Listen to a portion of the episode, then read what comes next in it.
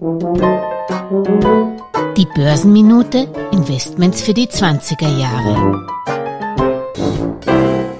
Wo man hinschaut, mega Herausforderungen für Anleger. Steigende Inflation und Zinsen, Rohstoffknappheit, Pandemie und obendrein noch der schreckliche Ukraine-Krieg, der die Deglobalisierung jetzt auch noch beschleunigt, die laut Flossbach und Storch Kapitalmarktstratege Philipp Vorndran schon 2014 begonnen hat.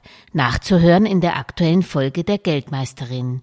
Es gibt bei einem Krieg vor allem Verlierer, aber auch Gewinner, die die Bank für Kirche und Caritas Asset Management in ihrer ersten Prognose zur möglichen langfristigen Verlierern und Gewinnern des Ukraine-Kriegs aufzählt. Die Gewinner sind die Rohstoffexporteure, die das wegfallende russische Rohstoffangebot kompensieren. Das sind konkret die Länder Südafrika, Brasilien, Chile, die Golfstaaten, die USA und Kanada. Geopolitische Gewinner sind demnach die Region Panasia und Staaten mit Verhandlungsmacht, die BKC zählt hier China, USA, Indien und die Golfstaaten hinzu.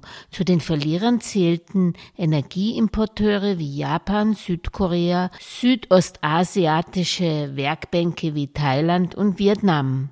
Nicht zuletzt sind jene Länder mit direkten Folgen die großen Verlierer des Ukraine-Krieges. Das sind Industriestaaten mit Abhängigkeiten ohne eigene Rohstoffe und geopolitische Verlierer. Dazu zählten vor allem die EU, die Türkei und Russland. Innerhalb Europas kommen noch die Länder mit eigenem Gas wie Norwegen, mit Metallen wie Schweden oder gesicherten, in Klammern auf, atomaren Klammern zu Energieversorgung wie Frankreich noch am besten mit der Wende zurecht. Hingegen würden die Dachregion kaum weiter produzieren können, wenn man ganz auf Rohstoffe aus Russland verzichtet. Es drohe ein neuer Protektionismus.